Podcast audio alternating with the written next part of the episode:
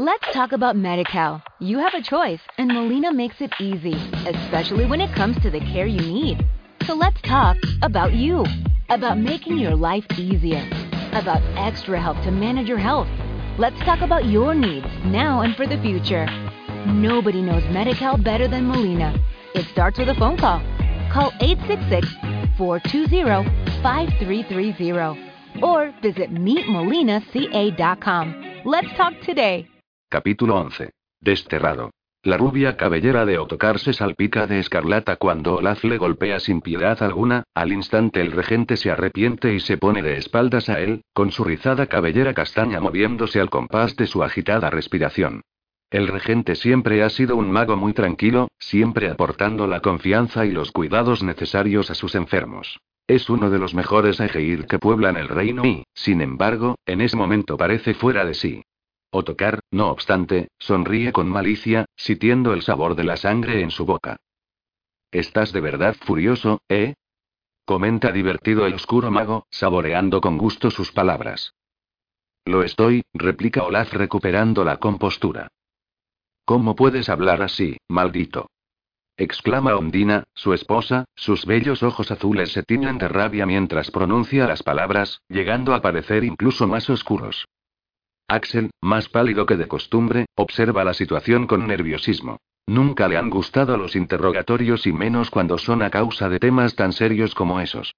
¿Habéis deliberado, tu séquito de sanadores y tú, no es cierto?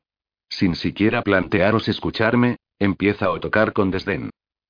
No tengo nada que escuchar, nada de lo que digas podrá solucionar lo que has hecho. Has quebrantado la ley más importante de nuestro sello. Para lo que fuimos creados es para proteger la vida, no para jugar con ella. Por favor. Mis experimentos solo son para mejorar nuestra vida, hacerla eterna, hacerla... No. Basta ya. Para eso existen los Bears. No entiendes nada de nuestra sociedad. Nuestra sociedad es basura, Olaf. Curamos enfermedades. ¿Por qué no curar la muerte? Escúchame bien, maldito. Exclama furioso el regente acercando su cara a la del mago, la muerte es necesaria. Forma parte del equilibrio, es lo que cierra nuestro ciclo. Tiene que existir para que se mantenga todo en orden. ¿Por qué? La pregunta escapa de los labios del mago, sin ira ni rabia, de hecho su rostro ha cambiado. Con las cejas arqueadas y los enormes ojos aguamarina clavándose en el regente.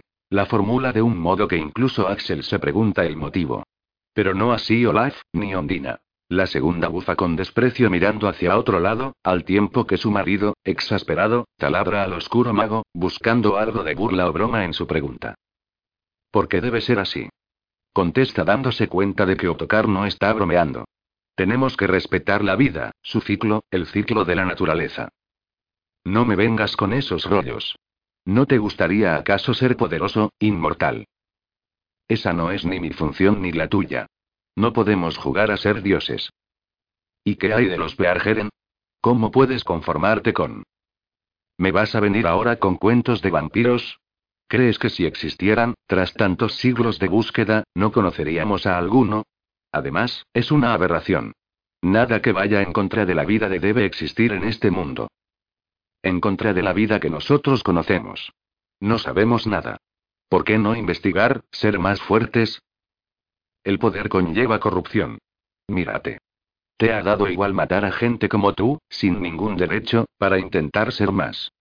Por el bien común. No importa, una vida a cambio de que todos consigamos ser inmortales. Toda vida es preciosa. Por eso jamás volverás a ser un mago sanador. Por eso jamás permitiré que vuelvas a tocar una ciudad mágica. Debes marcharte, ser desterrado. Nunca, jamás. Jamás volverás a practicar la magia mientras yo sea regente, ni mientras lo sea mi descendencia. Solo hay un lugar para ti, la hondonada nebulosa, más allá del bosque aranear. ¿Qué? No podéis desterrarme. Ondina, tú me conoces. Somos familia, por los dioses. ¿Vas a permitir esta demencia? Ese lugar. No me vengas con que te conozco, Ondina le corta con brusquedad, los lazos de sangre que nos unen para mí son inexistentes. No vuelvas a referirte a ellos, no te vamos a matar, porque somos conscientes de que incluso tu vida merece nuestro respeto, pero no volverás a pisar una ciudad mágica. Jamás. ¿Cómo puedes decirme eso? Te recuerdo que yo también he votado. Debes ser desterrado, o tocar. El tenebroso mago se estremece de furia en su asiento y Axel da un paso hacia atrás al ver cómo los ojos del desterrado se inundan de ira. Incluso Olaf se pone delante de su mujer en un gesto protector. Otokar, a pesar de ser un mago que ha demostrado su crueldad de forma sobrada, es todavía peligroso. No voy a atacaros, Otokar arrastra las palabras con fiereza, pero algún día volveré con la venganza en la mano. Cuando ese día llegue acabaré con todos vosotros, me alzaré inmortal sobre vuestros cuerpos putrefactos y dejaré que contempléis cómo os transformáis en meras marionetas a mi merced. No pongas esa cara, Olaf, voy a destruir todo lo que amáis, aunque eso me cueste la vida. A Ondina, a vuestro hijo Gerd e incluso al patán que tenéis por sobrino, Axel, tú contemplarás mi gloria y llorarás este día. Todos los magos lo lloraréis. No oses amenazarnos, o tocar, dice Ondina apartando furiosa a su marido y cogiendo al mago del cuello. Una risa rota irrumpe entonces en la habitación, como un estruendo rebotando en cada una de las paredes y golpeándoles en lo más hondo de sus cabezas. Axel comprueba con horror que la risa sale de los labios del desterrado, que mira a su hermana melliza con rabia. No perdamos tiempo, Dina, acabemos con esto de una vez. Sí, no soportaría pasar un minuto más respirando el mismo aire que vosotros, añade tocar con la voz cargada de ira. Olaf y Ondina se dan la mano, mientras que Axel empieza a pronunciar a toda velocidad los hechizos correspondientes al destierro. Otokar aprieta los dientes furioso sintiendo como su conciencia se desvanece y todo parece girar con violencia a su alrededor, mas no cierra los ojos, observa hasta el último instante la imagen de su hermana y su cuñado fusionándose con el yermo y gélido páramo al que está siendo transportado.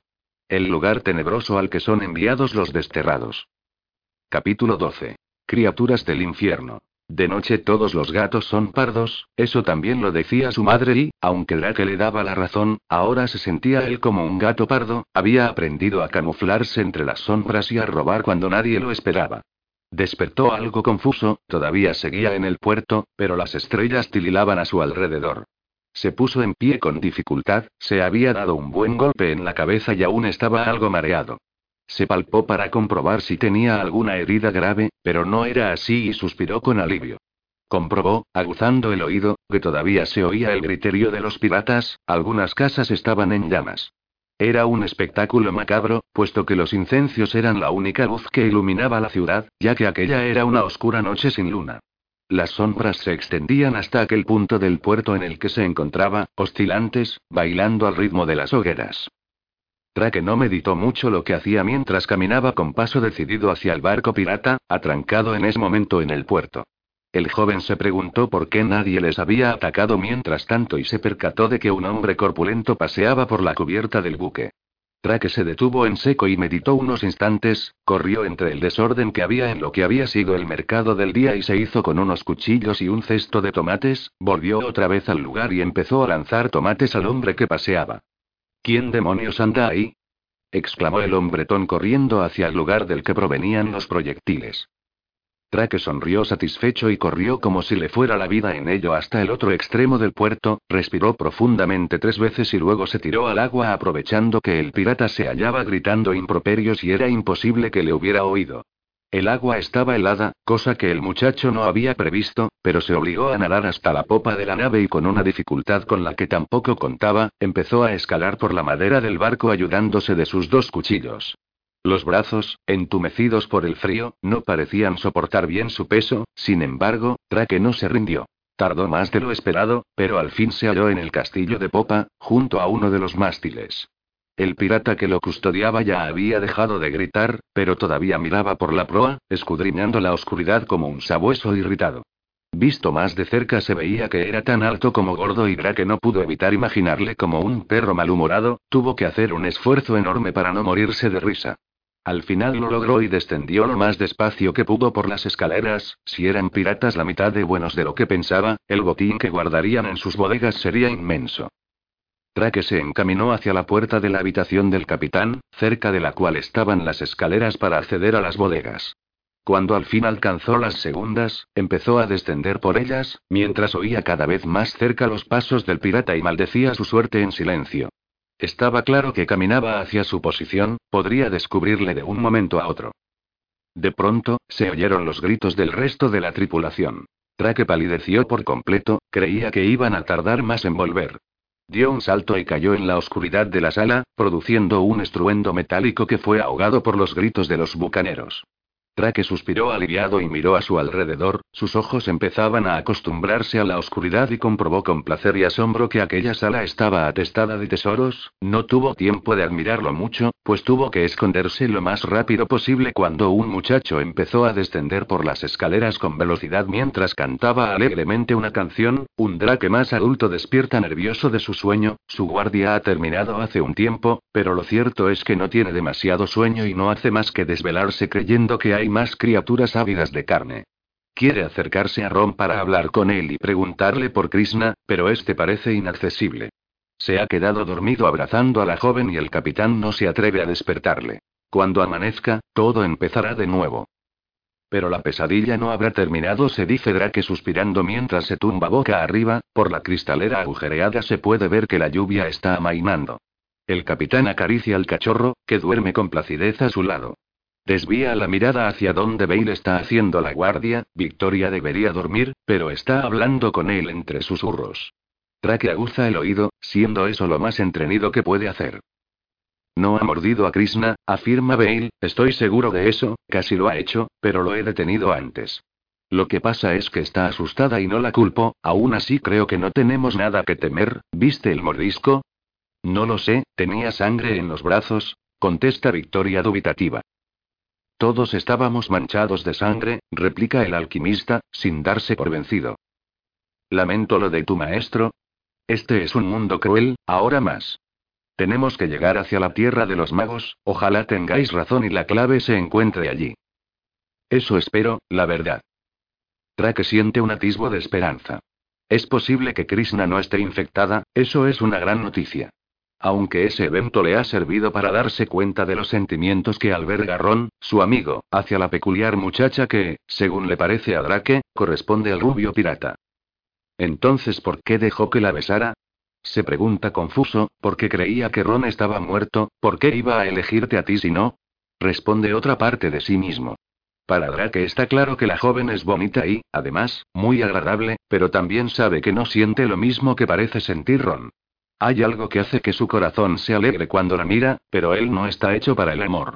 Aparta esos pensamientos ridículos de su cabeza y vuelve a intentar conciliar el sueño, pero, una y otra vez, el beso con Krishna vuelve a su memoria hasta que, cansado de dar vueltas y oyendo ya los primeros cantos de los pájaros, se pone en pie de un salto y se dirige a la puerta de la iglesia. ¿Dónde vas? Le pregunta la voz clara de Krishna tras él. Necesito tomar el aire, ¿cómo estás? Estoy mejor, pero creo que también necesito refrescarme un poco. Te acompaño, la joven parece más tranquila que el día anterior y camina hacia él con paso decidido. ¿Me dejas ver tu herida? No hay gran cosa que ver, en realidad es un rasguño, él no llegó a morderme, pero por un momento tuve tanto miedo, yo no quiero convertirme en una de esas cosas. Nadie quiere convertirse en eso. Me alegro mucho de que estés mejor, añade el capitán saliendo al exterior, seguido por la joven. Gracias a la tormenta el clima es fresco y una suave brisa les recibe cuando salen del viejo templo. Está amaneciendo y no hay ni una sola nube en el cielo. Traque recuerda el despuntar del día en el barco y la nostalgia vuelve a él.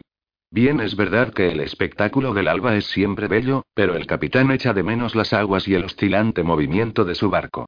Maldice, otra vez, la dichosa plaga de cadáveres que ha poblado el mundo y le ha quitado al que consideraba, hasta hace poco, el gran amor de su vida. El mar. Mira de soslayo el rostro alborado de Krishna, sus ojos están fijos en el horizonte, pero parece algo preocupada.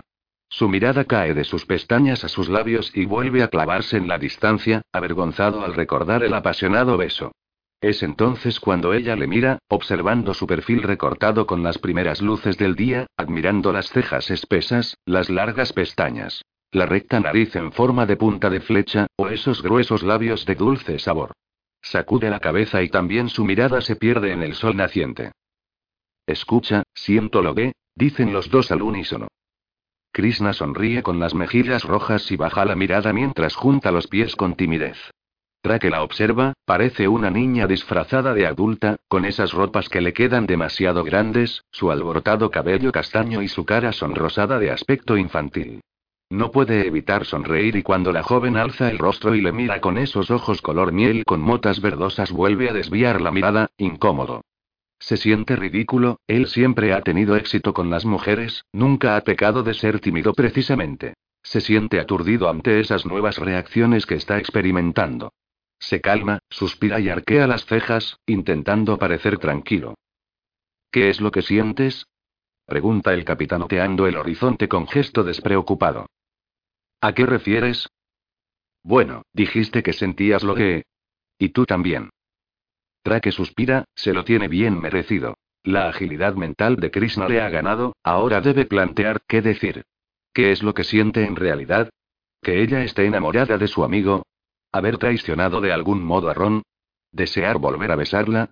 Trake niega con la cabeza, comprendiendo de pronto qué debe hacer. Siento haberte besado, musita mirándola. ¿De verdad? No creo hacerlo tan mal, contesta ella con una sonrisa burlancia. Sabes que no me refiero a eso, lo haces tan bien que si por mí fuera volveríamos a repetir una y otra vez hasta que que se interrumpe, no es eso precisamente lo que quiere decirle, la joven alza una ceja asombrada y el capitán suspira y se fuerza a seguir hablando, pero no quiero que esto vaya a más, añade con pesar. Vaya, bueno, fue algo raro, quizá. Ron es un buen chico y salta a la vista que está colado por ti. Además, es mi mejor amigo y, por cierto, el único que me queda. Puede que aquello pasara porque los dos pensábamos que le habíamos perdido y. Estoy confusa, Traque, confiesa Krishna, entornando los ojos. Es verdad que yo pensaba que él había muerto, pero no sé si te besé por eso. Eres un gran hombre, aunque la verdad no tengo nada claro ahora mismo. Pues algo sí quiero que tengas claro, añade el pirata con gravedad, la joven le mira con expectación, parece algo nerviosa, si te besé no fue porque creyera que eras la última mujer que queda, como tampoco fue a propósito el verte mientras te bañabas. Te besé porque creo que eres una gran mujer, una luchadora en un mundo devastado. Es verdad que yo tal vez no pueda quererte como Ron, pero siempre podrás contar conmigo. Pase lo que pase. Gracias, eres un gran hombre. Será mejor que vuelva, añade con nerviosismo. Krishna entra dentro del edificio otra vez y que sigue observando el horizonte en silencio. Suspira de nuevo y se recuerda que ese no es un mundo para estar pensando en banales asuntos amorosos. Se enfrentan a un apocalipsis, sin embargo, no puede evitar sentir una punzada de dolor en el pecho. De pronto se percata asustado de que una masa de esas criaturas avanza hacia su posición. Oh, mierda, murmura observando que se trata de una horda bastante numerosa. Se apresura a entrar de nuevo en el edificio para avisar a sus amigos, deben pensar que hacer rápido y las ideas se agolpan con velocidad dentro de la cabeza del capitán. Se acercan más de esas cosas exclama cerrando la puerta tras de sí. Yank, el cachorro que hace momento estaba dormitando junto a Ron, alza las orejas y mira de Drake como si entendiera sus palabras. El animal ha crecido un poco desde que lo adoptaran y ahora ya empieza a tener un porte elegante y majestuoso. Se pone en pie y corre hacia el capitán pirata, sentándose a su lado. Drake le dedica unas caricias y luego vuelve a ponerse serio. ¿Muchas? Pregunta Bale con seriedad. Eso parece, creo que es una horda. ¿Qué hacemos? Pregunta Victoria nerviosa. Podemos quedarnos aquí y rezar porque a ninguno le dé por intentar entrar, porque os aseguro que una horda es capaz de echar esa puerta abajo, asevera el joven alquimista. Oh. Interviene Ron con impaciencia. O salir de aquí por patas, termina Drake. Voto lo segundo, dice Victoria. Al final se deciden por salir de ese lugar, que todavía huele a muerte, a pesar de que se han ido acostumbrando al hedor, siempre es mejor respirar aire puro. Se alejan del templo en silencio, tan deprisa como pueden, la horda se ve más cerca, pero su avance es demasiado lento para alcanzarles. Bale es el último en salir del edificio, vuelve la vista atrás una vez más y se seca unas lágrimas con disimulo. Dice unas palabras en un susurro y empieza a avanzar junto a sus nuevos compañeros. Aprietan el paso y siguen avanzando por la llanura hasta que pierden de vista al grupo de zombies. Yank parece corretear a sus anchas parando a oler cualquier cosa, mientras el resto avanza en silencio. Hay un pueblo pequeño cerca de aquí, anuncia Bale con gesto inexpresivo, se llama Seile. ¿Qué? ¿Tan lejos estamos? Pregunta Krishna con sorpresa. Con todos estos sobresaltos habremos avanzado bastante sin apenas darnos cuenta, dice Rom, no hay mal que por bien no venga. ¿Pretendes que entremos de nuevo en un pueblo? exclama Victoria. ¿Tienes alguna idea mejor para hacernos con provisiones? Pregunta Bale con tono neutral, es una de sus características, hablar sin denotar ninguna emoción. Adelante, dinos las opciones que tenemos, la invita con la misma expresión. Espero, por cierto, que entre tus alternativas no se encuentre la de morirnos de inanición. Pero, estará lleno de zombies. Es peligroso. Lo sé, replica el alquimista, pero hay que hacerlo. ¿Qué opináis el resto? ¿Desde cuándo tú eres el jefe aquí? Pregunta Drake. No, yo. Vamos a saquear Seile. Exclama Drake dando un saltito y empezando a andar con entusiasmo. La que has liado, señorito, le dice Krishna de Bale, que mira entre confundido y sorprendido al capitán pirata.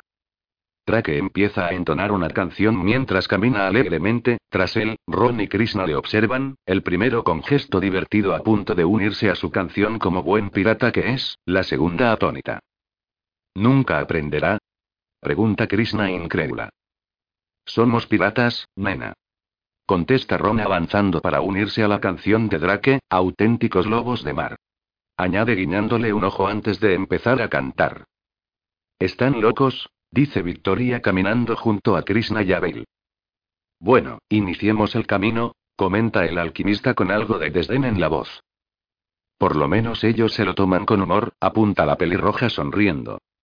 Yank, que también parece feliz, corretea junto a los dos piratas moviendo la cola entusiasmado. Seguro que en otra vida ese perro fue un pirata, comenta Krishna conteniendo la risa.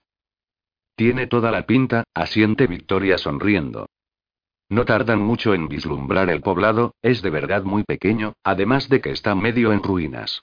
Desde lejos se distingue a la perfección una pequeña plaza, una iglesia con un jardín que más bien parece una selva y 20 casas como mucho, todas en diversos estados de abandono. A simple vista no parece un lugar peligroso, pero los zombies pueden acechar desde cualquier parte, como bien saben todos ellos. Drake se detiene antes de entrar y deja de cantar, cambiando su expresión alegre por una más seria. Bueno, veamos, dice dirigiéndose a sus amigos. ¿Qué? ¿Qué pasa ahora? pregunta Victoria. Tranquila, nena, le dice el capitán. Este es el plan, no nos vamos a separar. Tenemos que ir todos con mucho cuidado. Yo iré primero, Victoria cerrará el grupo. Entraremos en la primera casa y la registraremos con cuidado. No quiero que nadie, bajo ningún concepto, se separe. Iremos haciendo eso con cada una de las casas, así hasta que tengamos las provisiones que necesitamos. ¿Por qué yo debo cerrar el grupo? Pregunta Victoria. Porque al igual que yo, tú tienes una gran ventaja sobre esas cosas. ¿Cierto? ¿Estáis todos preparados? ¿Lleváis cuchillos a mano o cualquier cosa que os sirva para acabar con ellos? Listos. Contestan sus amigos mostrando sus armas, en el caso de Bale un cuchillo mucho más largo y afilado, algo curvo, que hace momento ha pasado desapercibido para todos. Traque asiente entonces y comienza a andar hacia el pueblo. Todas las casas están rodeando la plaza, así que es imposible perderse por él. Probablemente, por lo que han ido viendo en los alrededores, aquello debía de ser una aldea de campesinos. Traque abre la puerta de la primera casa y les hace una señal a sus amigos para que esperen fuera. Da dos pasos en el interior, todo parece estar tranquilo. La casa no es muy grande, se encuentran en un sombrío pasillo, con las paredes desconchadas por la humedad y algo agrietadas. Está oscuro, pero se puede ver gracias a la luz que llega desde la ventana de la cocina. En los pasillos hay puertas cerradas que ninguno, de momento, se atreve a abrir. La cocina es una sala cuadrada, bastante ancha para ser una casa humilde. Tiene su fogón, con manchas de sangre que hacen estremecer al grupo, armarios medio rotos, una vieja mesa con una pata más corta, con sus sillas a juego, unas encimeras también manchadas de sangre y una mecedora que da hacia la ventana. Por ella pueden verse los inmensos campos que acaban de atravesar, seguramente eran los que trabajaban los miembros de aquella casa y, con toda probabilidad, los de las otras viviendas. Drake examina los armarios y encuentra botes de conservas caseras de tomate, pimiento, carne en salazón y pescado salado muy seco, aunque en esos momentos aquello le parece un manjar. Bale se lo guarda en la bolsa con diligencia y todos siguen a Drake de nuevo hacia la salida. De pronto, mientras caminan, se oye un fuerte golpe dentro de una de las habitaciones, el joven pirata se gira a tiempo para atravesar el cráneo de una muerta viviente que ahora yace en el umbral de la puerta. Acaba de salir de una habitación, en la que hay una cuna tallada a mano, dentro se oye un sonido gutural que hace estremecer a los jóvenes amigos. Dioses, no es posible, musita Drake avanzando hacia la cuna. Drake, vámonos, hay que seguir exclama Victoria con impaciencia. Pero el pirata ha asomado la cabeza dentro de la cuna, en ella hay un bebé mirándole fijamente a los ojos, mas no es una criatura normal, su cabeza tiene una forma amorfa como si le hubieran golpeado con fuerza el cráneo. Su trajecito de lana rosa está lleno de sangre y uno de sus bracitos está a punto de descolgarse de su cuerpo. Más que llorar abre y cierra la boca con violencia, produciendo ese horrible sonido, que tiene hipnotizado de horror a Drake. Es un puñetero bebé zombie, comenta Ron asomándose tras él. ¡Qué aberración! musita Krishna acercándose también y clavando sin miramientos su daga en la frente del pequeño, que se queda inerte sin producir sonido alguno. Ya está, ahora sigamos. Los piratas la miran estupefactos y la siguen sin rechistar hacia la salida de la casa. Examinan una por una, encuentran, además, una carretilla que dejan en la plaza del pueblo y que van llenando de provisiones a medida que pasan las horas y van registrando las viviendas. En algunas ni siquiera hay zombies, aunque muchas de ellas ya han sido registradas y apenas encuentran comida. Otras están demasiado destruidas como para acceder a ellas. La última casa que registran es la más grande de todas, Trake imagina que perteneció a alguien más importante, una especie de regente de la ciudad. Esta consta de dos pisos, el primero con la misma estructura que el resto de casas que han visto, con su cocina cuadrada y sus habitaciones distribuidas a lo largo del pasillo, solo que, además, en un lateral de la cocina está la escalera, que cruje con cada paso que el capitán da sobre ella. ¿Crees que es buena idea subir ahí? Le pregunta Krishna siguiéndole con diligencia seguida de Rom, Bailey y Victoria. Yang se ha quedado custodiando la comida en la plaza. Sí, lo creo, replica Drake sin prestarle mucha atención. Arriba hay una única habitación, muy amplia, con una cama grande en el centro y una ventana circular que da a los campos.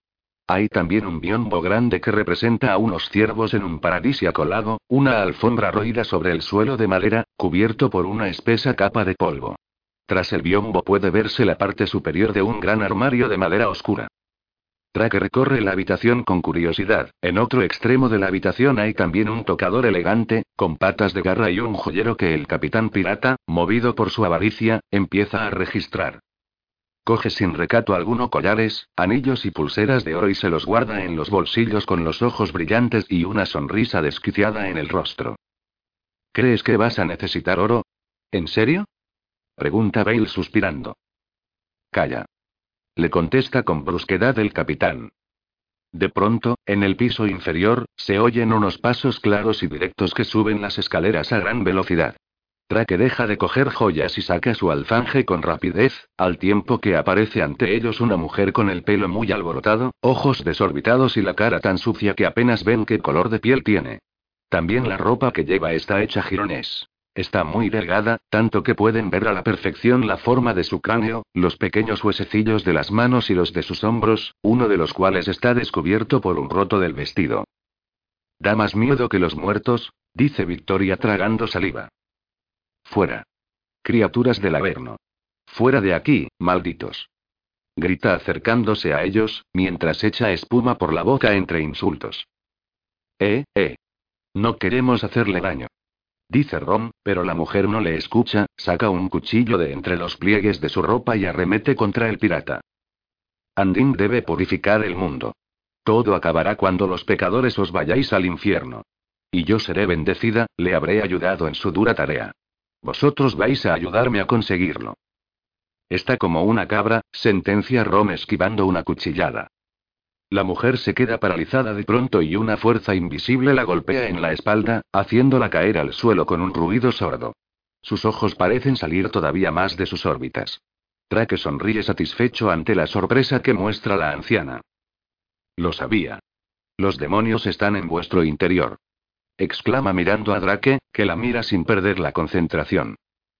No lo creo, contesta el capitán al tiempo que el cofre de las joyas levita junto a vociferante mujer, será mejor que duermas, añade haciendo un gesto con la mano al tiempo que una esquina del cofre golpea con fuerza a la mujer en la frente, que se desploma sobre la alfombra.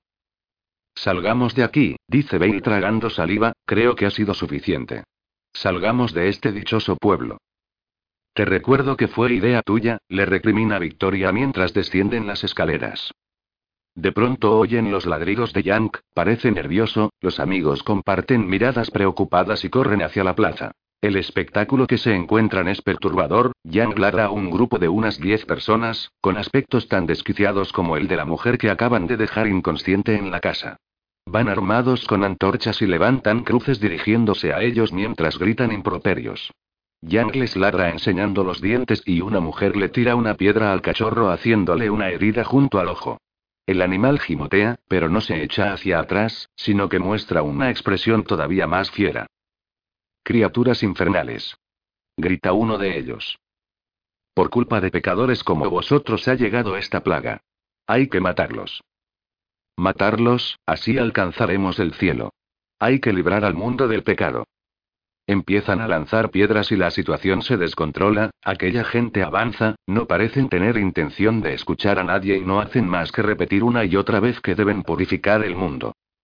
Drake siente la ira creciendo en su interior, observa cómo Yank se queja de dolor y retrocede junto a sus amigos con una herida en el hocico, sin embargo, no por ello deja de ladrar y enseñar los dientes. Victoria avanza y se coloca junto a Drake con expresión seria, le mira con gravedad y le coge de la mano. Tengo una idea, le dice con una extraña sonrisa dibujada en el rostro, levanta todas las piedras que puedas del suelo, las incendiaré y tú se las lanzas a esos imbéciles. Perfecto, creo que podemos intentarlo, contesta Drake. Yo lanzaré bolas de humo, eso les despistará, mientras tanto sacaremos las provisiones. Nos vemos en la salida del poblado, les dice Bale. La multitud empieza a avanzar hacia ellos al tiempo que las piedras, incluso las que antes formaban una estatua en el centro de la plaza, se alzan del suelo mientras Drake empieza a sudar con el esfuerzo. Cada vez controla más su poder, pero aún le cuesta no agotarse con la concentración que usarlo supone. Ahora. Grita Victoria.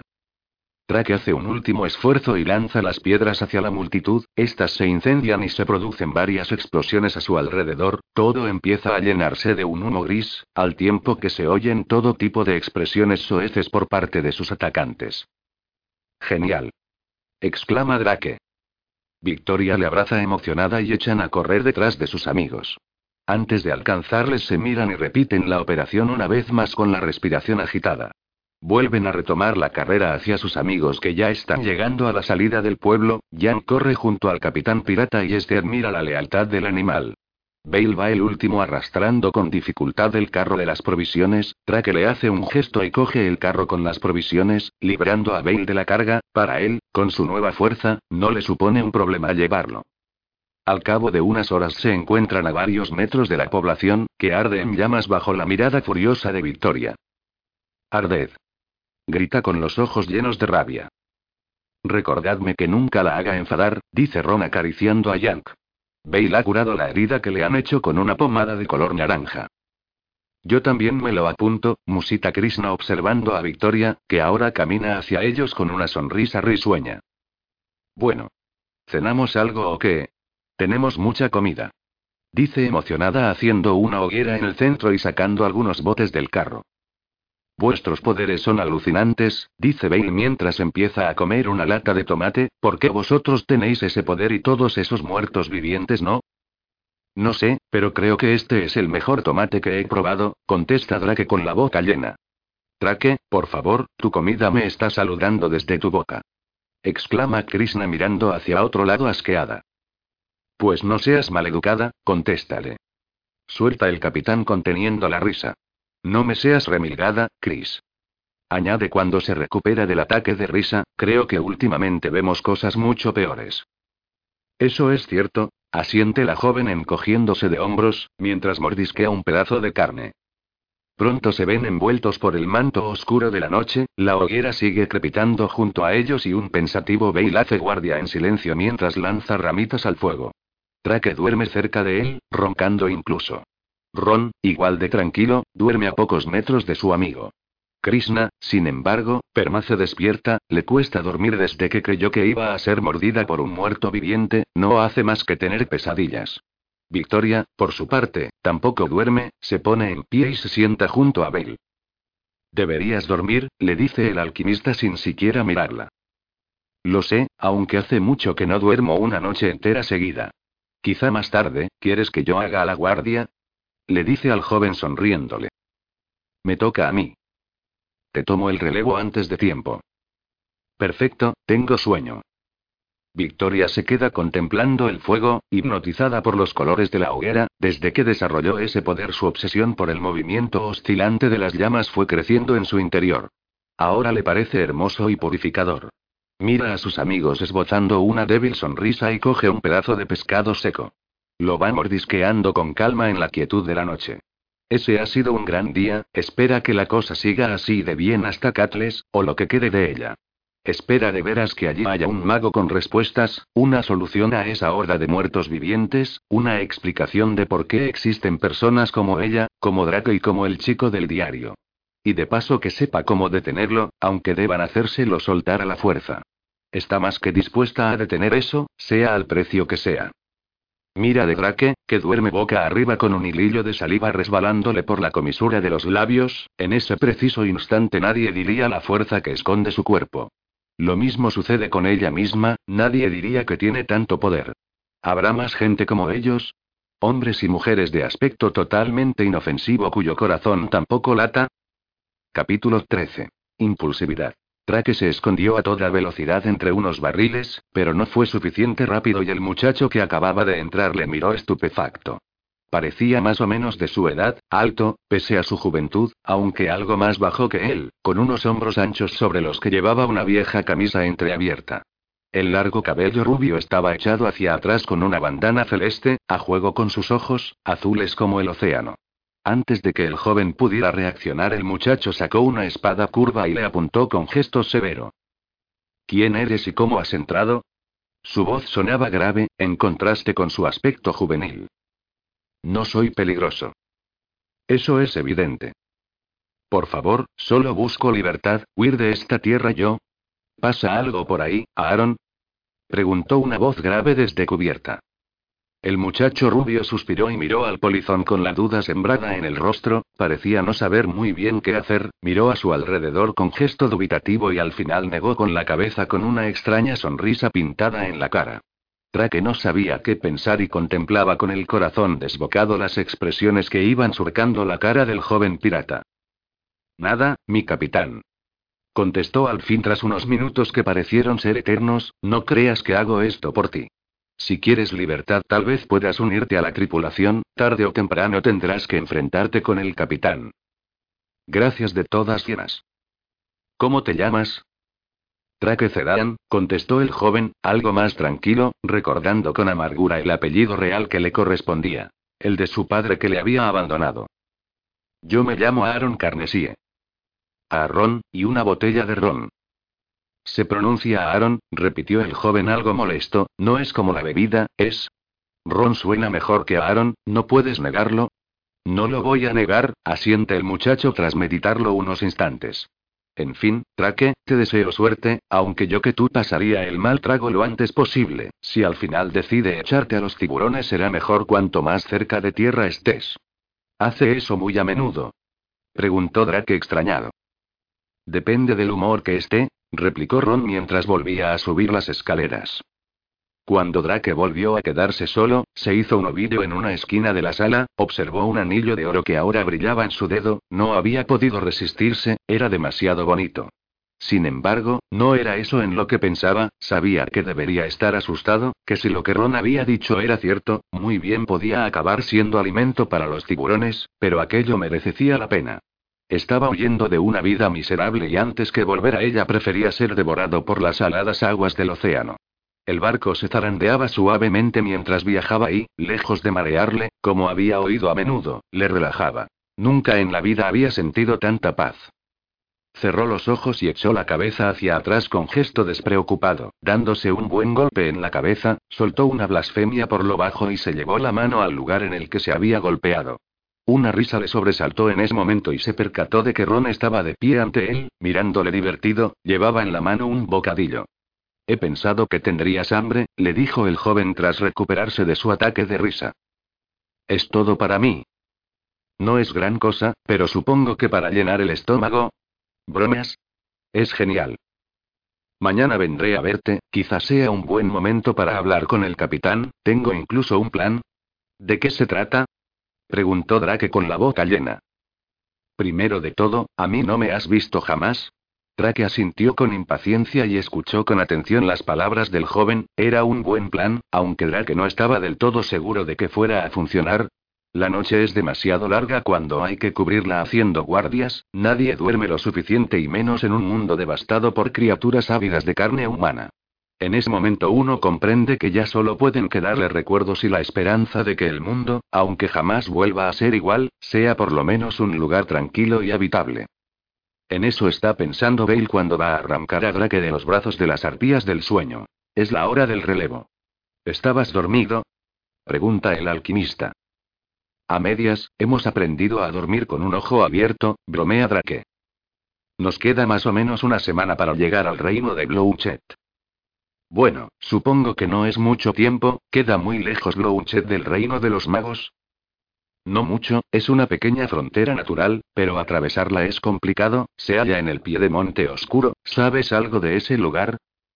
La verdad es que no, contesta Drake encogiéndose de hombros, lo mío son las aguas.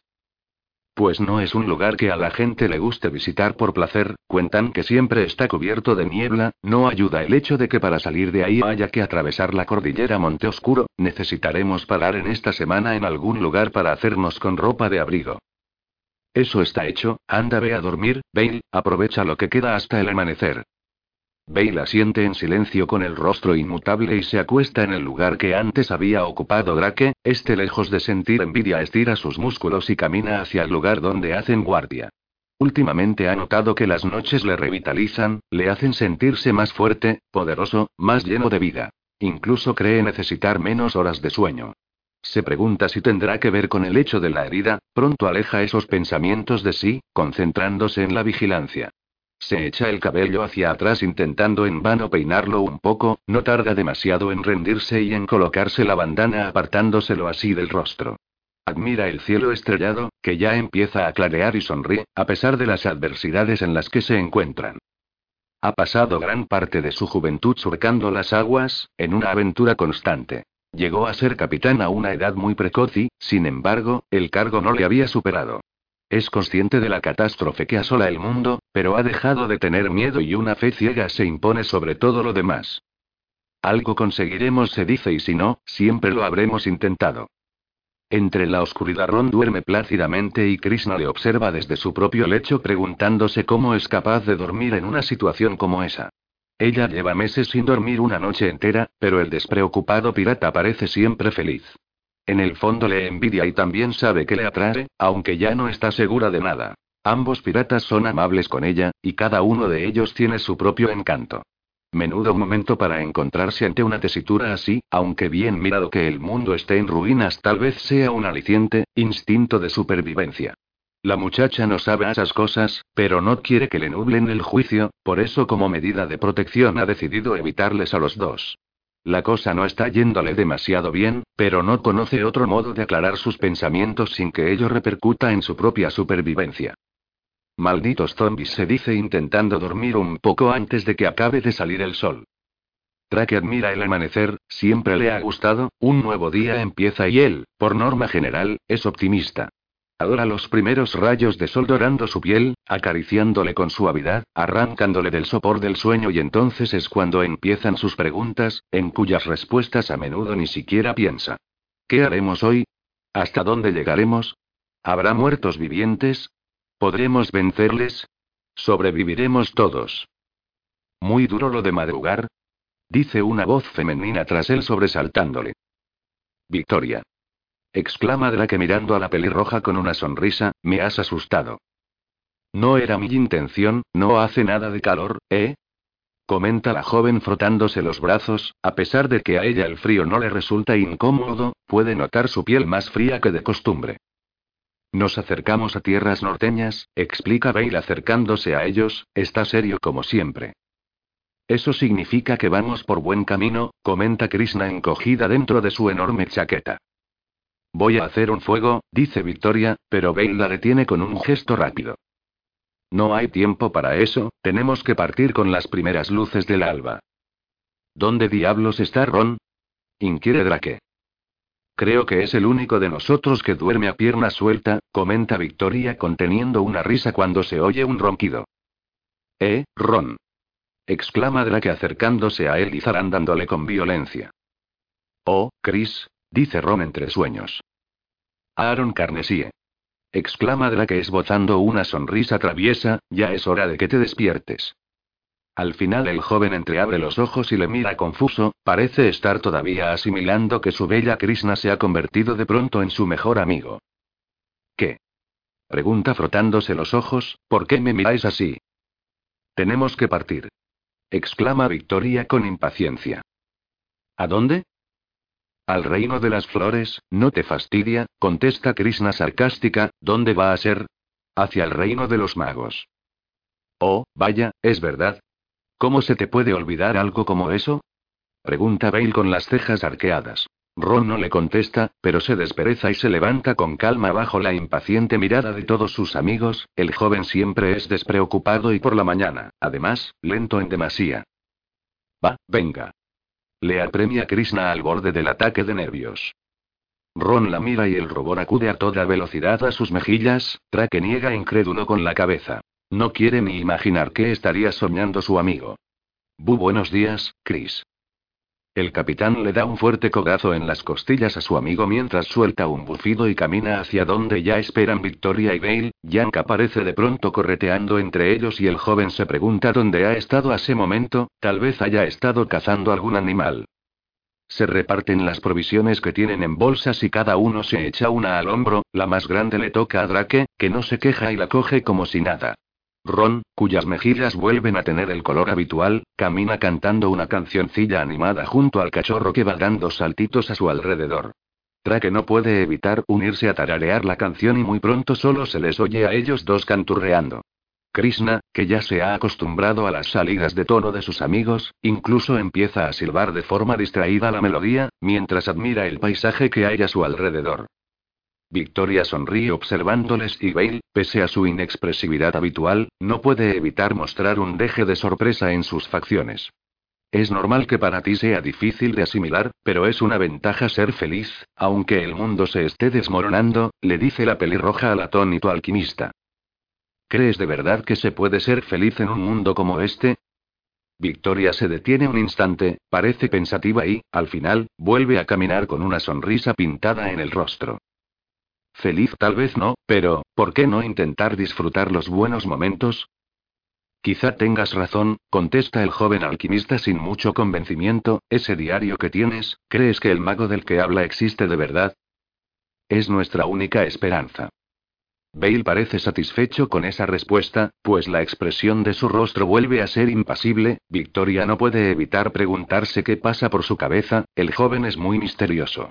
Parece estar siempre encerrado en sí mismo, alguna vez a ella le parece que quiere abrirse, pero que hay una barrera más fuerte que se lo impide. Supone que se debe a que ha sufrido mucho, hay muchas formas de superar el dolor por lo que ella ha podido ir viendo. Los hay que niegan la realidad, como los locos que ardieron en Seile. Otros muestran su mejor cara al mundo, aunque por dentro estén devastados, no hay nada que pueda echarlos para atrás, como es el caso de Drakia y Ron. Otros se encierran en sí mismos y se guardan todo el dolor, protegiéndose de sufrir más bajo una coraza infranqueable, como Bale. Otros, sencillamente se limitan a intentar vivir. Victoria, cree que ella pertenece a este último grupo, al igual que Krishna. Tal vez en realidad todos debiéramos ser como Drakia y Ron piensa, aunque sabe que a veces pecan de meterse en riesgos innecesarios gracias a esa forma despreocupada de ver la vida. Pero al menos son felices. De pronto la canción de los piratas se detiene y todos se miran preocupados. Si ellos dejan de canturrear es que algo pasa. Efectivamente, al poco tiempo, Victoria comprende lo que ocurre, a lo lejos empiezan a oír voces de personas, está a punto de decir algo cuando Bale le tapa la boca con delicadeza y todos retroceden hasta esconderse tras unos matorrales. Yank parece nervioso, pero Drake le acaricia intentando que permanezca quieto junto a ellos. Las voces empiezan a hacerse más audibles, y no tardan en aparecer dos hombres altos de aspecto severo tras los que caminan en fila india una veintena de personas encadenadas con grilletes. Victoria se lleva las manos a la boca evitando así que salga sonido de ella. Más deprisa. No tenemos todo el día. exclama uno de los hombres altos sacudiendo con un látigo a uno de los hombres encadenados. Traque parece hacer grandes esfuerzos por contener su ira, Victoria también siente la sangre hirviendo en su interior y debe respirar profundamente tres veces para no intervenir. Entre esas 20 personas Victoria cuenta por lo menos siete mujeres, seis niños y tres ancianos. Tras la veintena de personas hay dos hombres más, uno bajo y fornido con un amplio bigote que casi le tapa la boca y otro muy alto al que apenas tienen tiempo de ver el rostro. Les seguiremos, dice Drake. ¿Qué? ¿Estás loco? Pregunta Bale. Dijiste que debíamos parar a coger ropa de abrigo, tal vez ellos tengan. Pero... ¿Has visto lo que están haciendo? Claro, pero... Drake no admite más discusión y camina a una distancia prudencial de ellos. Bale niega con la cabeza admitiendo su derrota, pues todos empiezan a seguir en silencio al capitán. Llegan a una zona abierta junto a un lago, en ella se alzan varias tiendas hechas de lonas, en el centro hay un fuego, parece que aquella gente vive de forma normal, puesto que junto a una de las tiendas hay una mujer cocinando en una enorme olla y a su lado dos niños de no más de tres años juegan en el suelo. También ven un par de adolescentes armados con ballestas, una mujer en avanzado estado de gestación que se acaricia el vientre con la mirada perdida y dos niñas con dos cubos de agua caminando hacia los recién llegados. Para su sorpresa las niñas les sirven agua a los hombres de los látigos y ni tan siquiera miran a la veintena de encadenados. Gracias, dice uno de aquellos hombres bebiéndose de un trago el agua que la niña le ha ofrecido. ¡Qué asco, está caliente! exclama dándole una bofetada a la pequeña. La mujer del fogón mira con reproche al hombre, pero lejos de decir nada baja la mirada y sigue observando su comida, la niña se palpa la mejilla con lágrimas en los ojos y echa a correr. Detenedla. exclama el hombre. Pero, Jimmy, interviene su compañero. ¿Me habéis oído? El hombre fornido coge a la niña de su delicado brazo y se la trae ante Jimmy sin rechistar. Gracias, Sam. Jimmy encadena a la niña con el resto de presos y la mujer del fogón se lanza a por él con un cuchillo, mas antes de que pueda hacer nada una flecha atraviesa su cráneo y la joven cae al suelo con un ruido sordo. La niña empieza a sollozar de forma violenta. ¿Alguien más quiere intervenir? pregunta Jimmy. Drake se pone de pie ante la atónita mirada de sus amigos, nadie logra detenerle cuando salta al otro lado de los matorrales y observa con atención a Jimmy, este repara en él con un súbito gesto de sorpresa. Jimmy, cuidado. exclama uno de sus hombres al tiempo que una criatura tambaleante camina hacia él clavando con firmeza los dientes en su cuello. Drake comprueba horrorizado que muchos de los encadenados son ya muertos vivientes que atacan a todo el que se acerca. Jimmy yace con la respiración entrecortada en el suelo, los adolescentes de las ballestas empiezan a disparar a las criaturas, con una puntería deplorable que, Drake atribuye al estrés de la situación. El joven avanza hacia la mujer embarazada que intenta echar a correr justo en el momento en que una de esas cosas se aferra a su pierna, clavando sus dientes en ella y arrancando gritos de desesperación de los labios de la muchacha. Drake contempla todo esto estupefacto sin saber muy bien qué hacer, al cabo de pocos minutos la situación se torna caótica, el claro se ha visto invadido de cadáveres andantes y gente corriendo y gritando por todas partes. El capitán comprueba horrorizado como una niña con la mandíbula desencajada y un brazo a medio devorar avanza hacia él, sin pensarlo demasiado le clava un cuchillo en la frente y, empieza a hacer lo mismo con el resto de zombies, pero cada vez son más. En una ocasión observa a Ron y a Krishna acorralados por un cinco de esas criaturas y con sus poderes lanza tres flechas, de las cuales aciertan dos y, a toda velocidad logra apartar a las otras criaturas. Ron ni siquiera le mira e intenta salir de ahí con su amiga de la mano. Bale, que también está lanzando estocadas a los cráneos de los muertos vivientes, se acerca al capitán entre jadeos. Vámonos. exclama Bale, esto no tiene solución, vamos a acabar todos muertos. Drake quiere negarse, pero cuando echa una última mirada al lugar se da cuenta de que el alquimista tiene razón, no hay nada que salvar.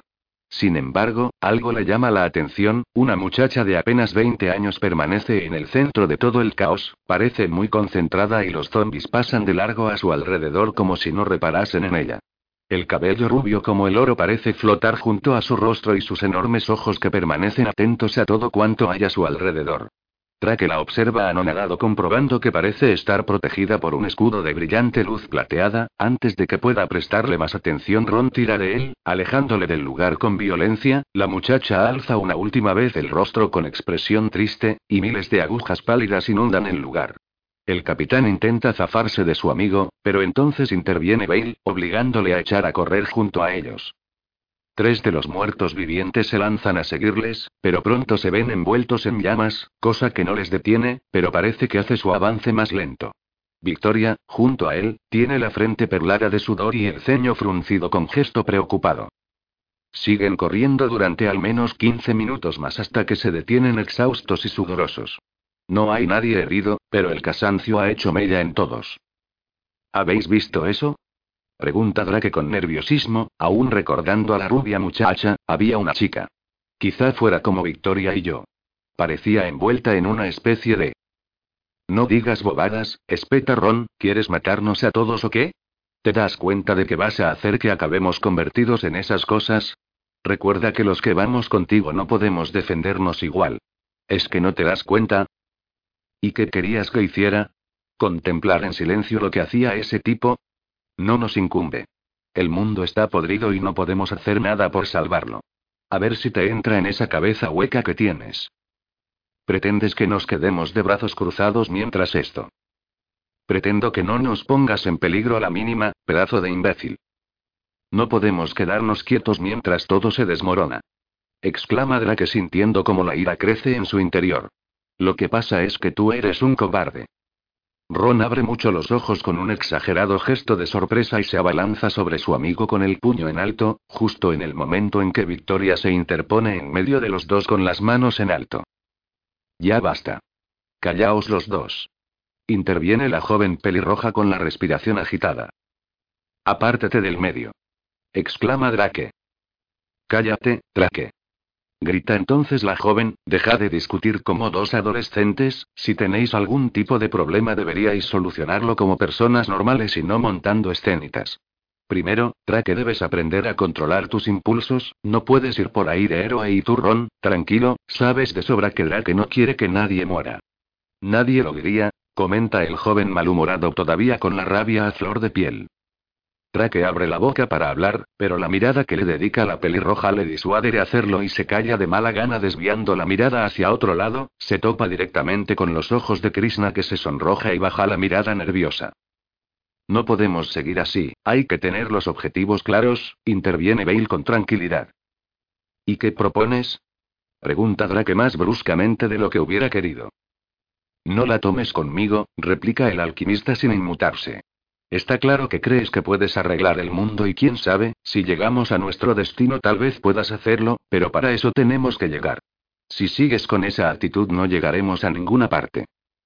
Por fin alguien con cabeza. Exclama Ron. Pero, añade el joven con gravedad, tú tampoco deberías provocar conflictos.